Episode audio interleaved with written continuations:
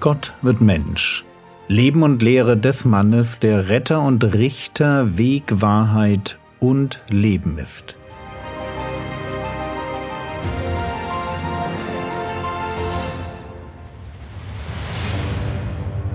Episode 242 Falsche Propheten Teil 3 ich habe schon gesagt, dass uns Matthäus in der Bergpredigt das Thema Umgang mit Irrlehrern bzw. falschen Propheten so zusammenstellt, dass zwei Schwerpunkte direkt aufeinander folgen. Und deshalb wollen wir uns heute mit dem ersten Schwerpunkt beschäftigen.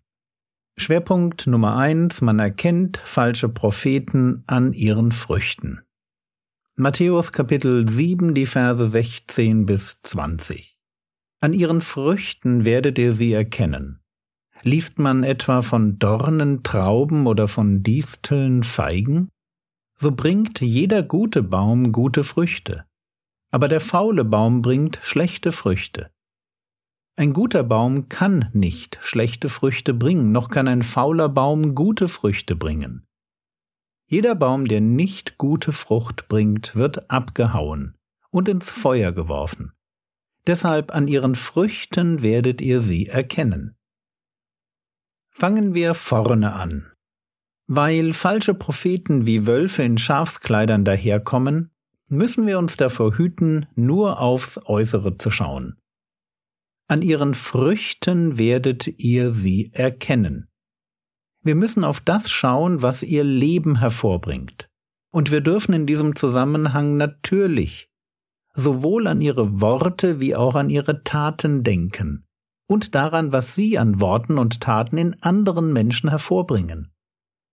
Und so sicher, wie man keine Weintrauben von einem Dornbusch liest, noch Feigen von Disteln, so bringt ein falscher Prophet bei denen, die ihm folgen, kein gesundes geistliches Leben hervor. Er mag Follower um sich scharen, aber er wird Menschen immer an sich binden und nicht an den Herrn Jesus.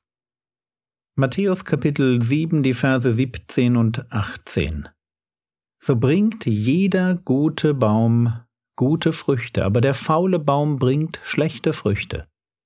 Ein guter Baum kann nicht schlechte Früchte bringen, noch kann ein fauler Baum gute Früchte bringen. Der gute Baum bringt gute Früchte. Der faule Baum tut das nicht. Faul ist hier nicht im Sinn von verfault zu verstehen, weil ein wirklich verfaulter Baum gar keine Frucht bringt. Er ist ein kränklicher, wenig brauchbarer Baum im Blick, der, wenn überhaupt, nur Früchte von sehr schlechter Qualität liefert. Der gute Baum bringt gute Früchte. Es geht nicht anders. Aber auch andersherum ist keine Ausnahme möglich. Ein fauler Baum kann keine guten Früchte bringen. Und deshalb ist sein Schicksal auch unverhandelbar.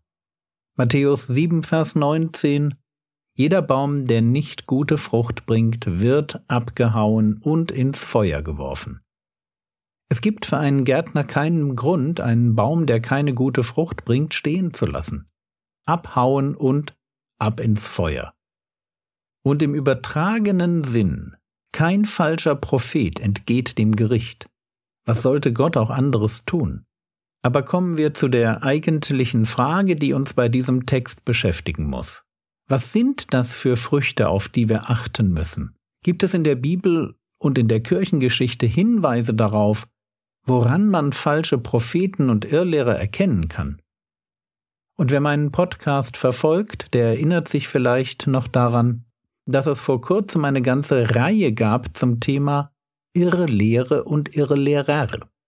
Und dort habe ich bereits dieselbe Frage gestellt und beantwortet. Und deshalb hier noch einmal die Liste von zwölf Früchten, die mich vorsichtig werden lassen.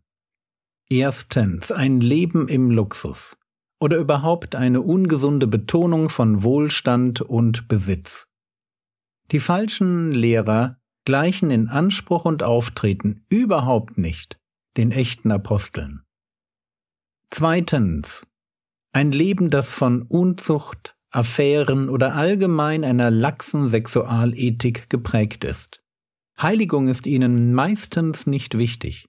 und sie predigen wenig über die zerstörerischen Auswirkungen von Sünde auf das Leben eines Gläubigen. Drittens ein abfälliges Reden über die himmlische Welt, gerade auch über Dämonen oder den Teufel. Viertens eine lieblose und in meinen Augen auch geistlose Art, über andere bewährte Prediger zu reden, die ihnen widersprechen oder ihnen nicht passen. Oder ganz allgemein eine taktlose und höhnische Art, über andere Menschen zu reden, beziehungsweise Verachtung als Mittel der Argumentation. Fünftens. Ihre Lehre ist neu oder war lange verborgen oder geht auf Träume, Visionen, bestimmte Prediger oder persönliche Jesus-Begegnungen zurück. Überhaupt ist die Idee, dass heute jemand eine geistliche Wahrheit erkennt, die vor ihm so gut wie niemand gewusst hat, mehr als suspekt. Warum sollte Gott mit der Offenbarung 2000 Jahre warten? Sechstens. Jesus als Person und Lehrer tritt in den Hintergrund. Dafür treten Sie und Ihre Lehre und ganz häufig auch Ihre wundersamen Erfahrungen mit Gott in den Vordergrund. Siebtens. Ihr Umgang mit der Bibel ist fragwürdig. Ihre Lehrer machen Abstriche von der Bibel, fügen durch geschickte Auslegung hinzu, Sie reißen Texte aus dem Zusammenhang, spielen Bibeltexte gegeneinander aus, erfinden neue Gebote und behalten eigentlich nie das ganze Bild der biblischen Lehre im Blick. Die Bibel verliert ihre Kohärenz und ihre Autorität als ein Buch, das ein Autor, nämlich der Heilige Geist, verfasst hat. Und manchmal reicht das noch nicht. Dann wird die Bibel einfach mal tendenziös neu übersetzt. Achtens. Falsche Propheten haben falsche Prophetien gemacht, also etwas vorhergesagt, was so nicht eingetroffen ist. An der Stelle bin ich ganz rigoros. Wer sich Prophet nennt und nachweislich Stuss prophezeit, der ist für mich raus. Neuntens. Irrlehrer stiften Parteiungen. Sie haben wenig Freude an der weltweiten Gemeinde der Kinder Gottes, sondern tendieren dazu, ihre eigene Gruppe als die einzig wahren Gläubigen anzusehen. Sie suchen nicht den Frieden und sie suchen nicht die Einheit. Zehntens. Die Art der Bibelauslegung will nicht zum eigenständigen Studium der Bibel qualifizieren. Es kommt eher zu einer Bindung an den Prediger oder die Organisation als an das Wort Gottes und damit an den Herrn Jesus. Elftens. Sie predigen ein Evangelium, das nicht mehr dem biblischen Evangelium entspricht. Sie stellen Kernwahrheiten des christlichen Glaubens, wie sie zum Beispiel im apostolischen Glaubensbekenntnis formuliert werden, in Frage. Zwölftens. Ihre Lehrer fördern den Abfall vom Glauben.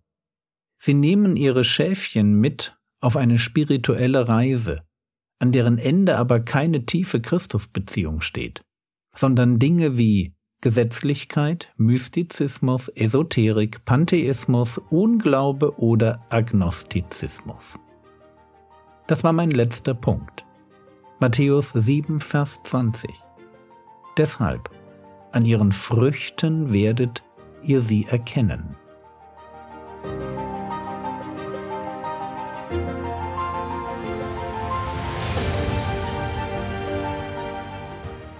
Was könntest du jetzt tun?